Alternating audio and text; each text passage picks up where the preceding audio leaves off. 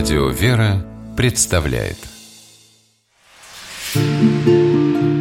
Места и люди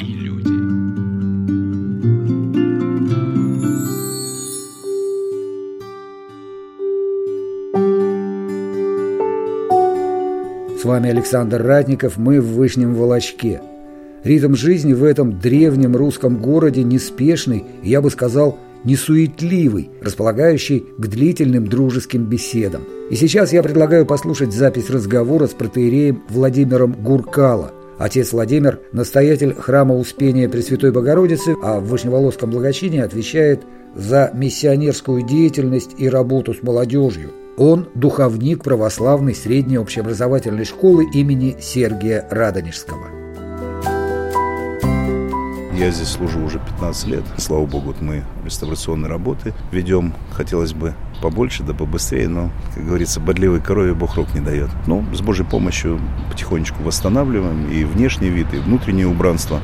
Приход растет, тем более, что вот наш приход мы окормляем не только школу, нашу православную, но мы окормляем еще интернат номер два, городской интернат для детей больных в Кашарово, ну и там техникумы, потому что я являюсь помощником благочинного по миссионерской работе, и вот мы э, с ребятишками работаем, но зато вот на празднично-воскресные дни у нас очень весело, иногда и шумно, потому что очень много детей, слава богу, слава богу. Я, гуляя по городу, обратил внимание, что очень много молодых мамочек. Это действительно так. Город начинает возрождаться, потому что одно время его население поуменьшилось. Ну, поуменьшилось оно, потому что многие уехали, кто в Питер, кто в Москву, кто в Тверь, и молодежи не было. Ну, понятно, эти процессы, наверное, во всех малых городах нашей необъятной родины происходят, когда закрываются фабрики, заводы, нет рабочих мест. Вот потом современная молодежь-то не очень хочет на завод идти. Все хотят быть банкирами, министрами, юристами. Но вы правы. Бывает так, что папаши ездят на заработки там в Тверь, в Питер, а мамаши здесь остаются. Наверное, вот так. Но я вижу вот по нашему приходу, что, конечно, очень много молодых родителей, ребятишек. Ну вот, скажем, например, вот у нас э, воскресная школа есть для взрослых. Ну, такие миссионерские встречи. Взрослые у нас есть и ну, пожилые прихожане, и молодежь. Ну, молодежь условная, там, грубо говоря, от 18 до 30 лет. И вот у нас э, в нашей группе молодежной вот практически все попереженились. Это действительно проблема для молодого человека, для девушки, где найти спутника жизни, вот, чтобы создать семью. Я знаю, вот в светской жизни я знаю только одно легальное место. Это каток, где катаются на коньках. Вот это приличное место, где, где могут молодые люди... А что, а где знакомиться? В библиотеке? На дискотеке? Господи помилуй в храме тоже не будешь знакомиться, да, вот на службе, это ж не, не будешь глазки строить. А вот наши вот ребята, вот они ездили, мы много ездили, паломничали, они даже отдыхать ездили вместе. И вот поперезнакомились, и, слава богу, переженились, и э, уже детей нарожали. Вот вам еще один э, аспект такой вот возрождения семьи, как малой церкви. То есть приход молодеет, и молодые приходят в храм. Ну, у нас приход всегда был молодой. Вот представьте, у нас на каждой э, службе причащается один из классов нашей школы православной, то есть, ну, это сколько там, 8, 10, 12 человек. На каждой службе у нас причащается группа из интерната, тоже, человек 8-10, ну и приходских ребятишек, там человек 15-20. Только детей. Ну, а еще все остальные, это, слава богу, грех жаловаться. Жизнь в провинции сегодня много отличается от жизни в городах столичных? Православная жизнь? Ну, несомненно, конечно же. Конечно. Вот все-таки не надо забывать, что скажем, в Москве, в Питере, даже в Твери. Все-таки есть вот такое мощное начало, это архиереи наши. В Москве святейший патриарх, в Твери, в Питере митрополиты. Конечно же, где есть центр такой духовной жизни, конечно же, и жизнь более активная потому что и школы, и курсы, и, скажем, у нас в Твери кафедра теологии, и крестные ходы, и мероприятия какие-то духовные, конечно, более активно. Провинция, естественно, все, все потише немножечко. Но, э, мне кажется, нам в Вышней Волочке грех жаловаться, потому что, слава богу, ну вот, скажем, Ну, как говорится, не было бы счастья, да несчастье помогло. Вот у нас недалеко был пожар, сгорел дом, и было много погорельцев. И э, люди, чтобы помочь, как-то вот э, стали вещи приносить, потому что люди, ну, буквально в нижнем белье выскочили. Ничего не было. Поэтому собирали и постельное белье, и нательное белье, и какие-то предметы обихода там. И с этого у нас началась социальная служба. Мы стали собирать вещи, помогать нуждающимся, потом беженцы пошли, беженцам помогать. Потом вот э, вы говорите, мамочки. Мамочки хорошо, если они из полной семьи, если есть папочки у этих мамочек. А у нас, к сожалению, есть и довольно большой отряд одиноких мамочек. Им тоже надо помогать. И вот тоже у нас такой клуб «Колыбелька» есть. Вот мы для таких одиноких мамочек, ну, приданное готовим, так сказать. Вот коляски, там, памперсы, там. Ну, надо же помогать как-то. Но они родили, родили, это уже подвиг. То, что они родили э, пока вне семьи, плохо. Но все равно же им помогать надо. Э, как-то вот их стараемся поддерживать, тем более, что вот Святейший Патриарх вот буквально не так давно вот как раз э, свое внимание этому уделил, что нужно помогать людям, попавшим в сложные житейские обстоятельства. И церковь как раз это делает.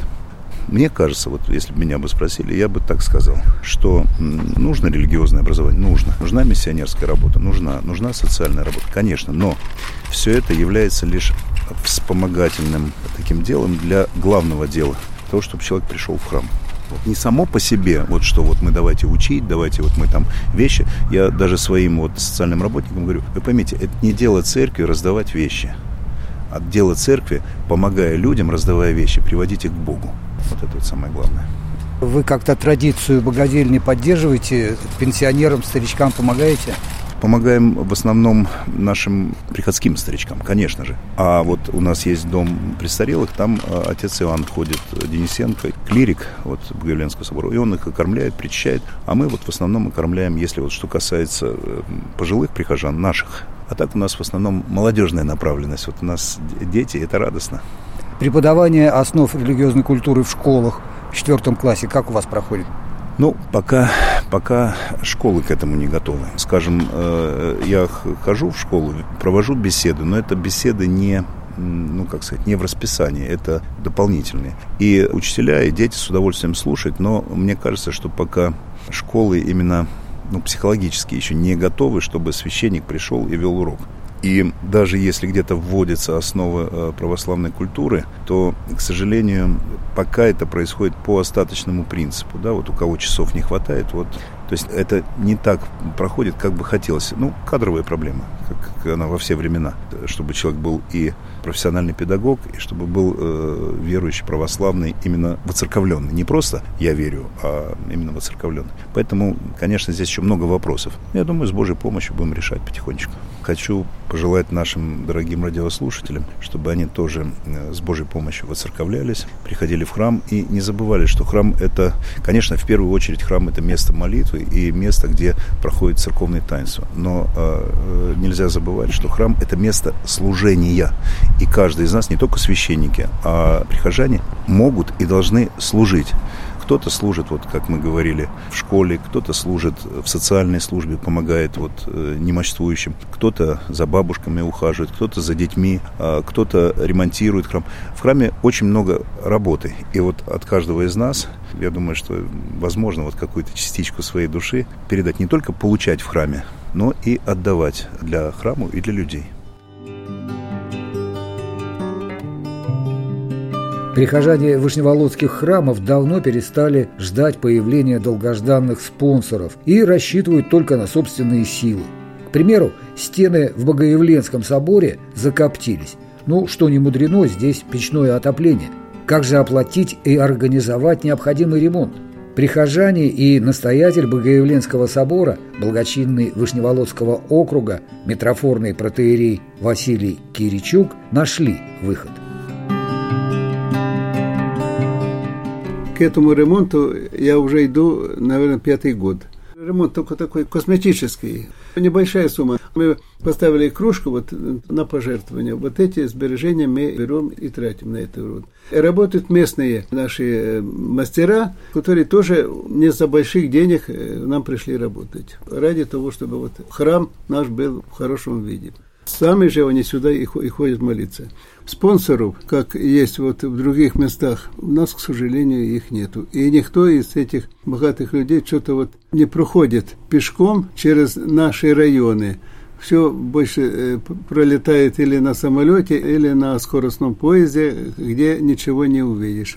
А своих таких, которые бы могли нам помочь, просто их нету, нету в городе. Но мы, наверное, не заслуживаем, поэтому у нас их и нет. А если мы будем заслуживать, то появится, Господь пошлет нам. А людям я благодарен. Я открыто так, помогите, хочется сделать ремонт, потому что давно собираюсь, он закупченный, и надо освежить его. И они отвлекаются. Кто-то больше, кто-то меньше, как его возможности. Но из своих средств. Может быть, в чем-то себе от, отказывает, может быть, в чем-то себе, но жертвуют, и, и я им благодарен. Поэтому живем как можем на свои средства. То, что вот собираем с прихода, на то и живем. Так, не богато. Вишневолодское благочиние расположено на территории двух районов. Вишневолодского района и Фировского района и они соответствуют административным границам.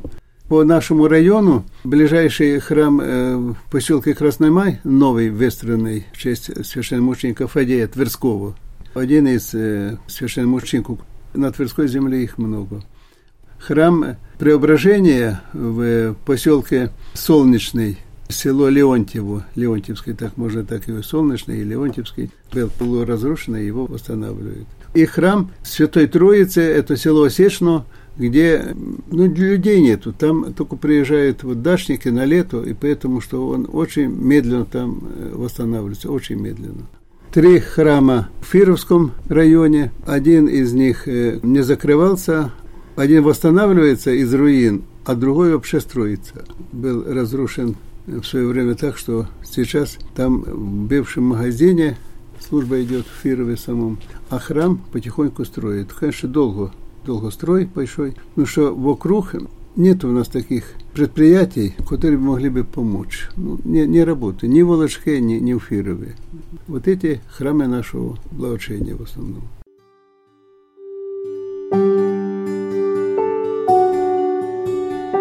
С вами Александр Ратников, мы в Вышнем Волочке и продолжаем разговор о возрождении православных ценностей. Молодежь активно помогает восстанавливать храмы, издавать книги и организовывать экскурсии и паломнические поездки. Один из таких неравнодушных молодых людей, уроженец здешних мест, председатель Вышневолодского историко-краеведческого общества, автор серии книг о святынях края Денис Михайлович Ивлев советское время движение верующих было намного мощнее, нежели это сейчас. В свое время, когда пытались закрыть Богоявленский собор, собрания верующих э, достигали 600-800 человек. Сейчас столько человек на праздники не собирается, на Пасху столько не бывает. А тогда просто на собрания приходили люди и участвовали в духовной жизни Вышнего Волочка, отстаивали свой храм. Сейчас э, очень сложная ситуация и с возрождением церкви, потому что действительно не хватает и средств, и самое главное, очень мало людей. Но здесь основным критерием, конечно же, должны выступить в первую очередь движение к людям – во-первых, крестные ходы, вот эти вот общегородские мероприятия духовные, концерты, экскурсии, которые мы проводим. Мы же организуем общегородские экскурсии, связанные, тематически связанные и с Богоявленским собором, и с его святынями. Потому что даже по собору, когда ведешь, ты понимаешь, что многие служители, я не говорю о священниках, я говорю вот о женщинах, которые прислуживают, они не знают, какие у них святыни в соборе хранятся. То есть это тоже весьма прискорбно. Поэтому, конечно, мы стараемся в первую очередь донести до людей всю эту информацию. И вот эта вот серия «Святыни Вышнего Волочка», она была тоже задумана не случайно. Первая у нас вышла книга по Троицкой церкви, разрушенной в 1939 году. Вторая книга по Вышневолодской Казанской иконе Божией Матери. Третья книга по образу святителя Николая и Никола Столпинскому монастырю. Паломнические маршруты у нас разработаны по территории нашего города с посещением от храмов. Естественно, дается информация и о водной системе, и о исторических деятелях, но в первую очередь заостряется внимание, конечно, на тех чудотворных иконах, которые находятся здесь, в Вышнем Волочке, в наших вышневолодских храмах. И очень мало известно. То есть, конечно, хотелось бы, чтобы люди, которые едут через Вышний Волочок, а у нас и трасса проходит здесь, и железная дорога здесь проходит, И кроме Вышневолодского светофора, который когда-то собирал огромное количество пробок, не знают Мало того, что Шнеловскую водную систему не знают, а уж о чудотворных вещах, чудотворных э, святынях наших понятия не имеют. Знают, что вот есть светофор, на котором пробки собираются. Все, чем известен Вышний Волочок. Хотя в первую очередь это целая жемчужина в ожерелье святынь центральной части России. Это и Казанский монастырь, это и Казанская икона, и другие наши чудотворные святыни, которые здесь расположены. Поэтому мы создали маршрут, который э, так и называется «Вышний Волочок, град Царицы Небесной». Потому что подавляющее большинство, конечно, чудотворных икон – это иконы Божьей Матери. Вышневолодская, Казанская, Теребинская, Водропужская икона Божьей Матери. Все они хранятся здесь. Конечно, Водропужская – это в списке, Подлинная икона утрачена давным-давно, но это уже отдельная история.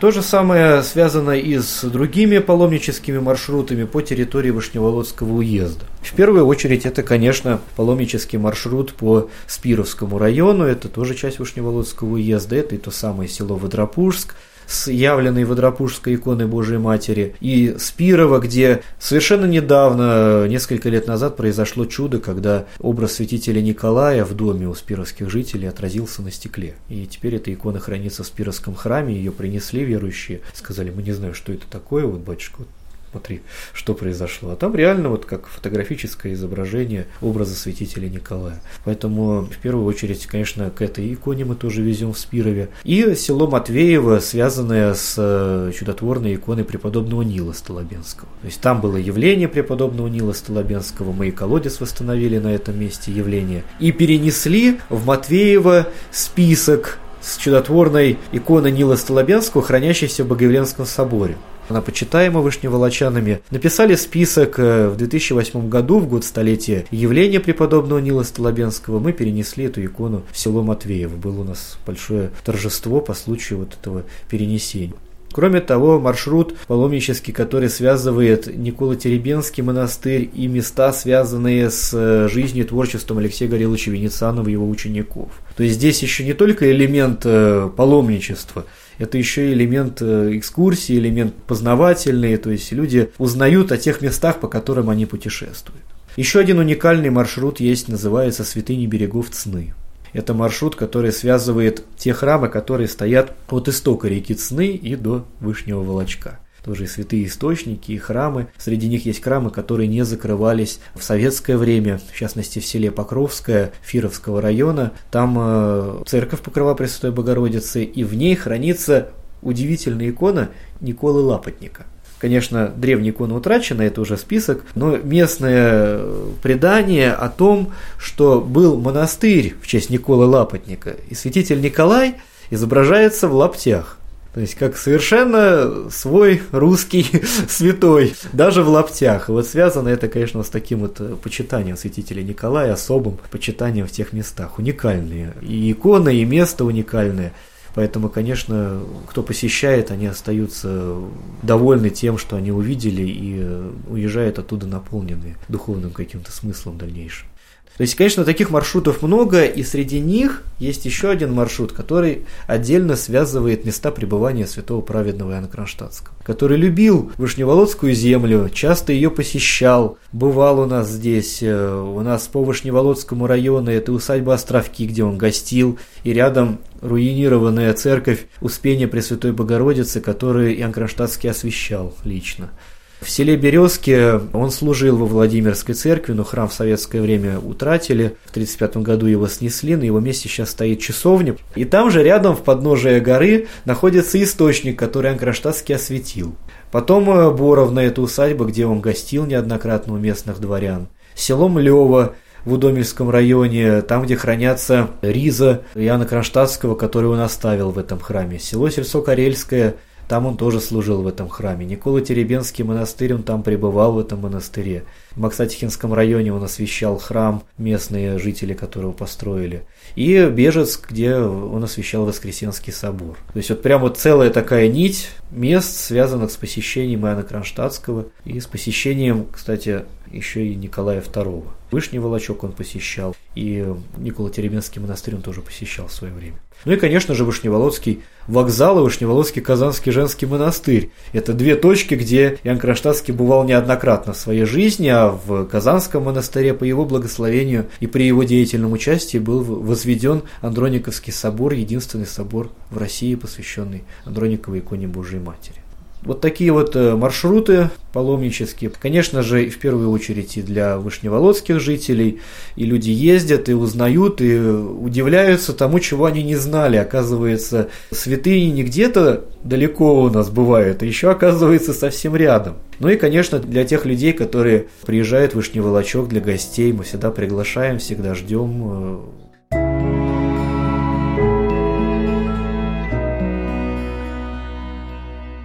Вышний Волочок – древний русский город, богатый святынями. Здесь ждут паломников и туристов. И, завершая нашу сегодняшнюю программу, я предоставлю слово ученику первого класса Александру Шевченко и историку-краеведу Денису Ивлеву. показателен случай, я частенько его рассказываю на экскурсиях, в отношении вот наших новомучеников. Дело в том, что Однажды, когда мы писали икону избранных святых Спировского района, святых новомучеников, а у нас там Петр Жуков, Прохор Михайлов, это двое святых, которые одни из первых пострадали, еще в 18 году их расстреляли красноармейцы. И еще несколько святых, это Алексей Сибирский, э, Николай Марковин, и Владимир Дамаскин, и Михаил Новоселов, это вот святые Спировской земли. И вот мы собирали деньги на написание этой иконы. Конечно, у нас нету спонсоров крупных никаких, поэтому приходилось э, с поклоном ходить ходить везде и на приходах собирать. И очень многие недоумевали, даже включая священнослужителей, зачем это надо? Зачем надо писать икону новомучеников? Ну, новомученики там страдали, пострадали, как бы особого почитания даже не было. И вы знаете, когда икона была написана, она в Спировском благочинии находится не в одном храме, а она путешествует по храмам. Когда собрали деньги, мы решили, что не надо хранить ее в одном храме, пусть она крестным ходом в течение года обходит весь район, все благочиние. И вот после того, как первый год прошел, вот когда эту икону обнесли фактически вокруг всего района, и на праздник Водропужской иконы Божией Матери отец Благочинный, отец Сергий, он э, говорит проповедь, и вы знаете, там такие слова удивительные, что говорит, кому как не нашим новомученикам знать э, наши проблемы – Кому, как не к ним, в первую очередь прибегать за помощью и заступлением. И когда я это услышал, конечно, я понял, что вот это вот э, написание иконы, вот эти вот труды, эти непонимания, вот эти сомнения у многих людей, этот этап пройден. Что чудо совершилось. И чудо совершилось в первую очередь в перерождении тех э, самых людей, которые когда-то даже недоумевали и говорили, а зачем это надо. Теперь они притекают к этой иконе и в первую очередь э, приходят к тем святым, которые пострадали на нашей земле. Вот фактически итог нашей работы.